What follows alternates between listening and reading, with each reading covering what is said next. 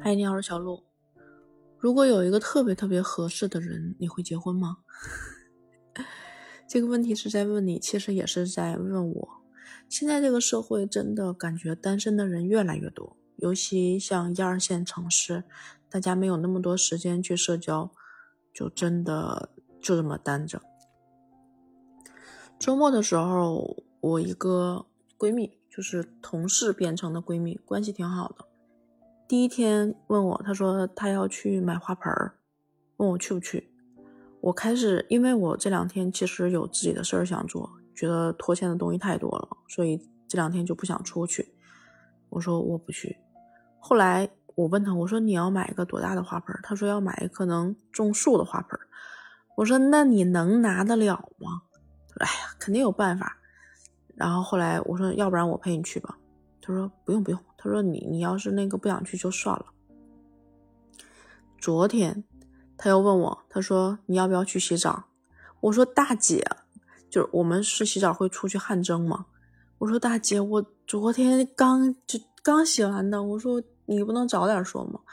因为你刚洗完再一洗，就是这种洗冬天的时候就感觉这得整秃噜皮了。我说我不去，后来我想了想，我说你最近心情咋样？他说，哎，就那样呗，不好也不坏。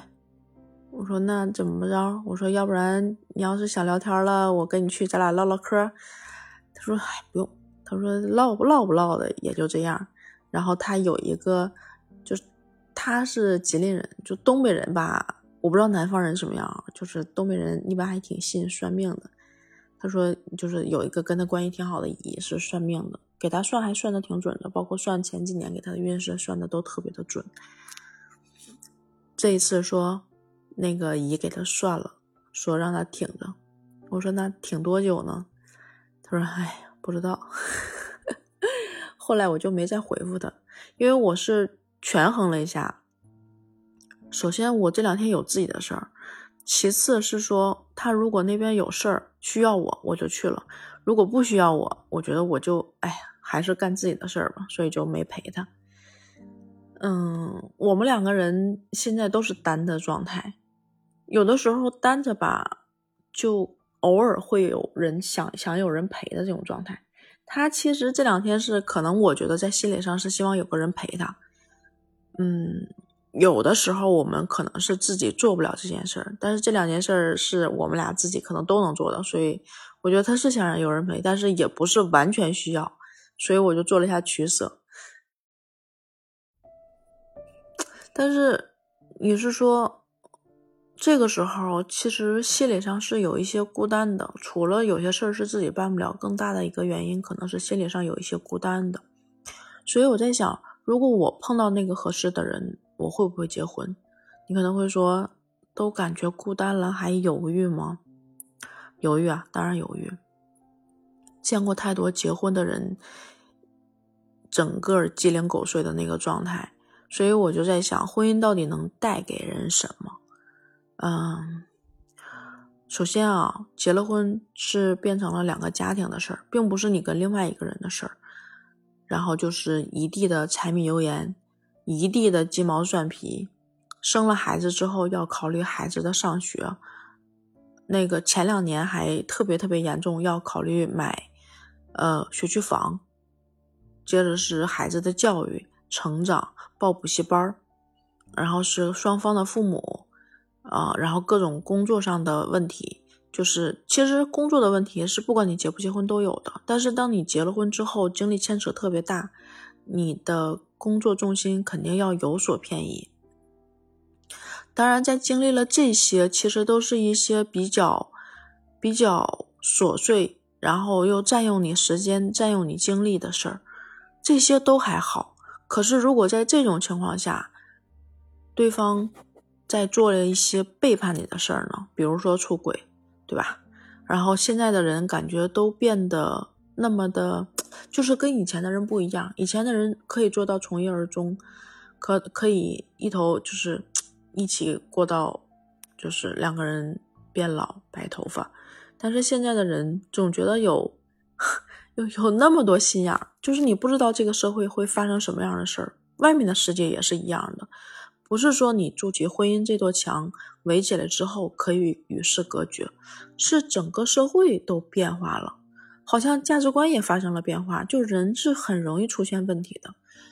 你会发现，你那么努力经营的婚姻，到最后带给你风雨的，竟然是跟你同舟共济的那个人。所以，可能更多的人是看到了一些东西恐惧，更多人是经历了一些东西的恐惧，就觉得婚姻想不明白，最后带给了自己什么好的东西。那单身有多好呢？单身，我觉得真的挺好的。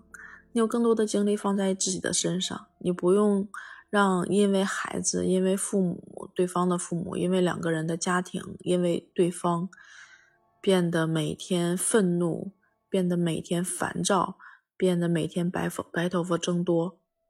很多的时间你可以放在自己身上，你选择了让自己快乐的方式就可以了。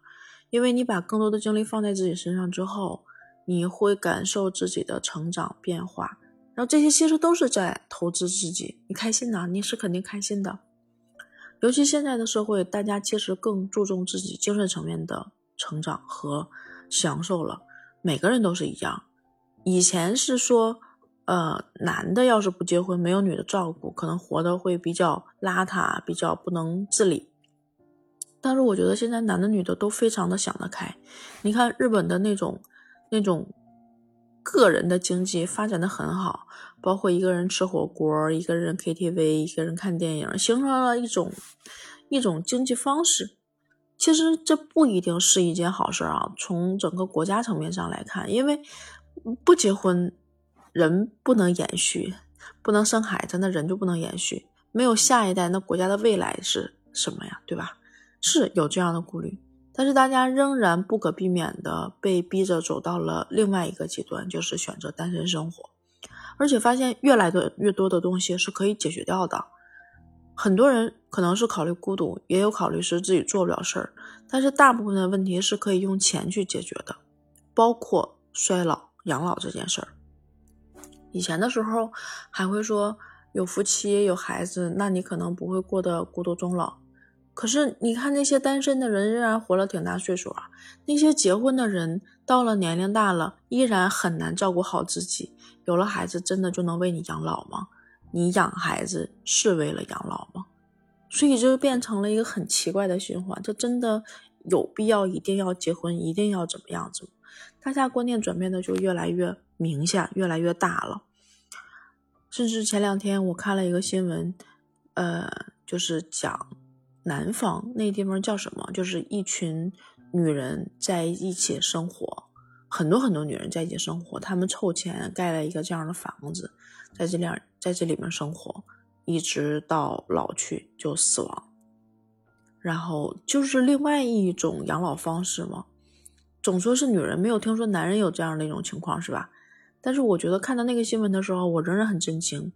我之前有考虑过说，老了之后怎么办？可是，在很早很早很久以前，就已经开始有人，呃，为就是单身的，尤其是女的这种单身选择过样怎什么样的生活，而有了先例。虽然可能那个时代选择那种生活，是因为，呃，就是比如说一些一些愚昧的传统的这种婚姻的这种这种规则制度，对女人的迫害性比较大。所以大家害怕，或者说不想去，呃，走结婚这条路。